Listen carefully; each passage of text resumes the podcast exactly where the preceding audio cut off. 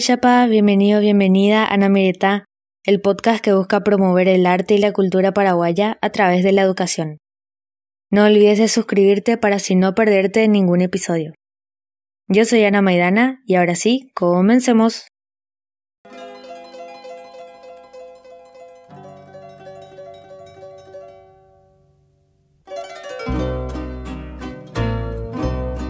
La educación musical constituye una excelente vía de expresión, comunicación y creación que ejercita nuestra sensibilidad humana, la inteligencia creadora y la imaginación.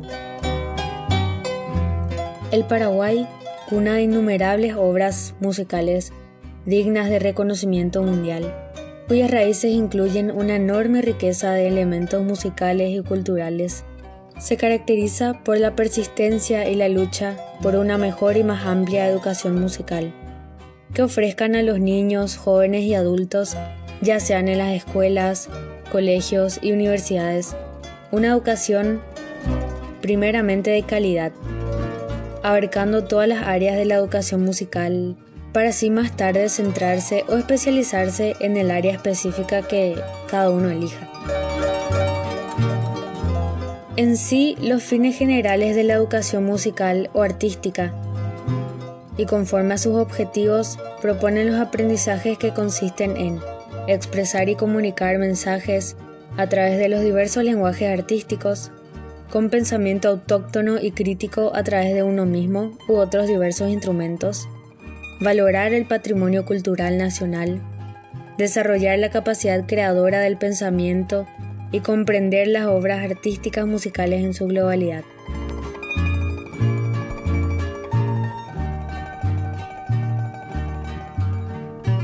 Existen escuelas dedicadas específicamente a la educación musical y enseñanza de ejecución de instrumentos, llamados conservatorios de música. Hemos avanzado mucho en varios aspectos debido a una gran cantidad de nuevos conservatorios y escuelas de música tanto en la capital como en el interior del país, lo cual es muy positivo. Esto demuestra el gran interés que despierta la música en los niños y jóvenes y lo bueno que es para su formación general como ciudadanos.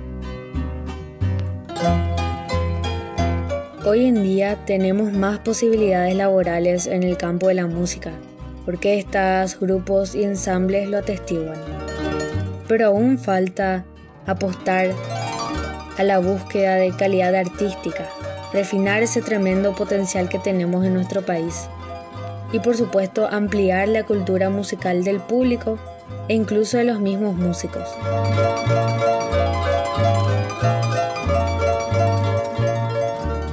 Es importante resaltar que si bien en el Paraguay existen grandes músicos, artistas, compositores y amantes de la música, no existían instituciones educativas a nivel terciario que ofertaran la carrera de licenciatura en música.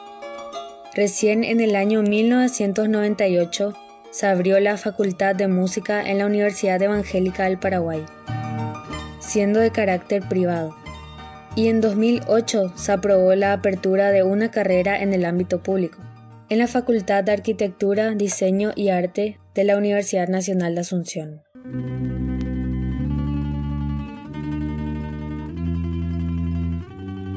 Esta educación superior musical busca mejorar el nivel artístico de la música a nivel nacional, jerarquizar la música y al músico paraguayo, insertar a la música paraguaya y a los músicos en el circuito mundial, estimular la composición de nuevas obras dentro de los altos parámetros y estándares mundiales, tanto en la música académica como popular promover la investigación musical poco desarrollada en el Paraguay y la publicación editorial de temas relacionados con ellos. Y también, y esto es muy importante, elevar la consideración social del músico como profesional, con todos los derechos y garantías que corresponden a los hombres de ciencia y arte. Porque seamos honestos, todavía hay ese pensamiento de que el músico se muere de hambre o cosas así, que obviamente son mitos.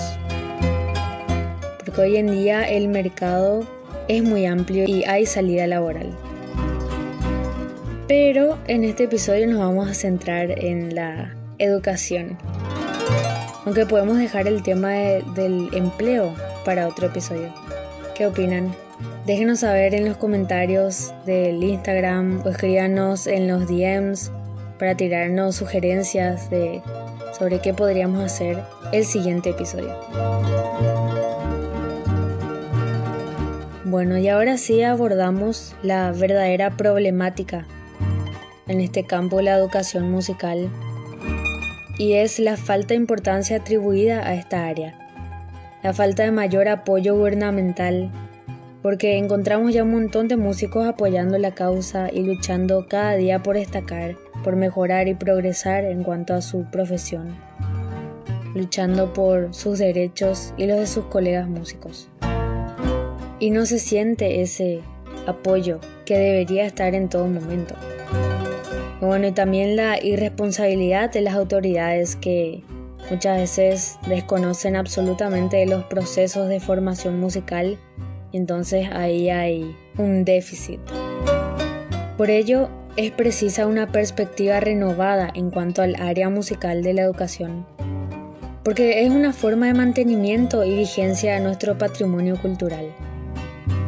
Y la idea de que eso se promueva y se mantenga e incluso progrese de generación en generación, es precisa llevarla a cabo. Impulsar a las nuevas generaciones de músicos a ir detrás de su vocación musical, derribando estándares impuestos por la sociedad acerca de la duda de sobresalir o no con esta profesión.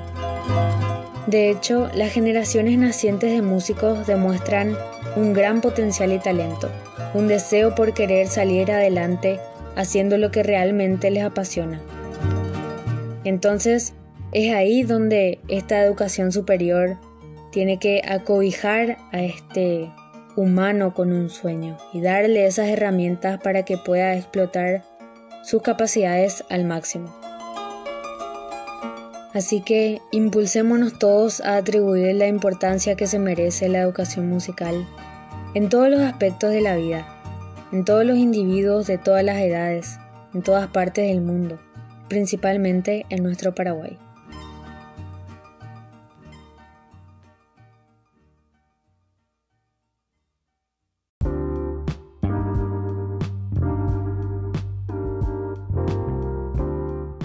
Llegamos al final de un episodio más del podcast. Como siempre, espero que te haya gustado Contanos si querés que profundicemos más sobre este tema de la educación musical en Paraguay, que creo que es muy discutible. No olvides de suscribirte y compartir el podcast con tus amigos para así llegar a más personas. Encontrarnos en las redes sociales con el arroba Nambireta para más contenidos súper interesantes. Hasta la próxima, y yo UPB.